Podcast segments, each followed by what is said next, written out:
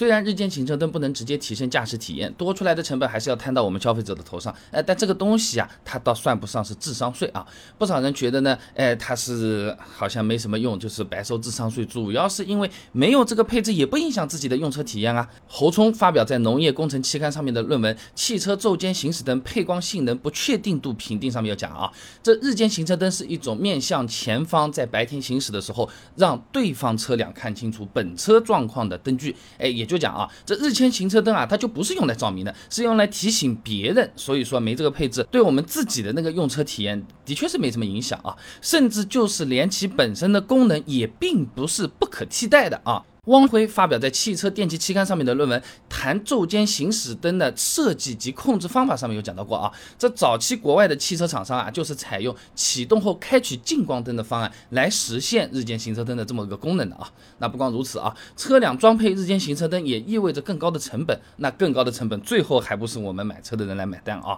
那么根据武汉大学张超生所著的论文《目标成本法及其案例研究》上面讲啊，日本神户大学的调查呢，他是这么说：啊交通运输车辆制造行业呢，已经是百分之一百都在应用目标成本法来控制成本了。那目标成本法它什么意思呢？哎，它就是指啊，以给定的竞争价格为一个基础，哎，在保证实现预期利润的前提下，哎，你再反过来来决定产品的这个成本。简单说就是好比你开个饭店嘛，你先去市面上看看，大家都愿意为番茄炒蛋付个多少钱？那如果大家最多就是愿意付个十五块，那么再除去我所希望的一个番茄炒蛋能赚上个五块钱，那么成本就是不能超过十块钱了，减一减就是。倒过来这么算的啊，那么一款车型其实在做市场定位和定价的时候呢，生产成本它就已经定下来了，售价决定成本。那想要加配日间行车灯，那要么就是提高车子的售价，要不就只能在其他方面把那个成本呃 抠出来嘛，对吧？反正最终都是会落到我们买车的人头上的啊。这也是为什么不少人都说这日间行车灯它就是个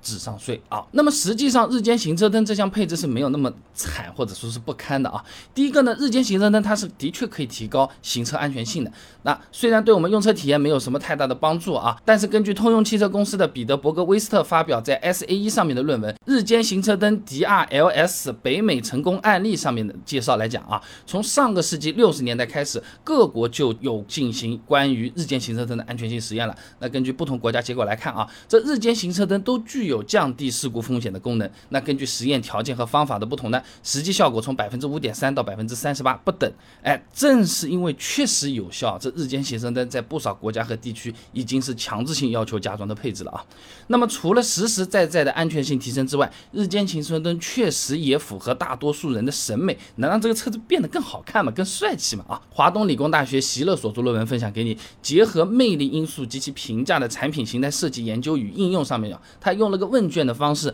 对车型设计里面的形态魅力因素进行了一个调查啊。的结果这样的，点阵型的日间行车灯在魅力品质评分的五个评级里面啊，是高居第二级的啊，啊，可以说啊，有没有一对好看的日间行车灯啊，对于一辆车子的颜值影响其实还是比较大的啊。你花了钱，虽然用车体验是没多大提升，甚至是没有，哎，但是变得好看了啊，用起来心里也是更愉快。毕竟我们挑车也是要看这个车子长得好不好的，对不对？那总的来讲，有没有日间行车灯，虽然平时开车的时候完全没有感觉，但是花了钱买了高配，确实还是有用的，哎，并不是所谓的智商。税啊，好了，今天的视频呢就先做到这里了。如果各位朋友觉得这个视频做的还可以的话呢，还请点我的头像点赞转发给你的朋友，哎，这个对我真的也是非常的重要，动力来源嘛。而且这样你每天就能收到一段超过六十秒的汽车使用小技巧了。备胎说车，我们明天接着聊。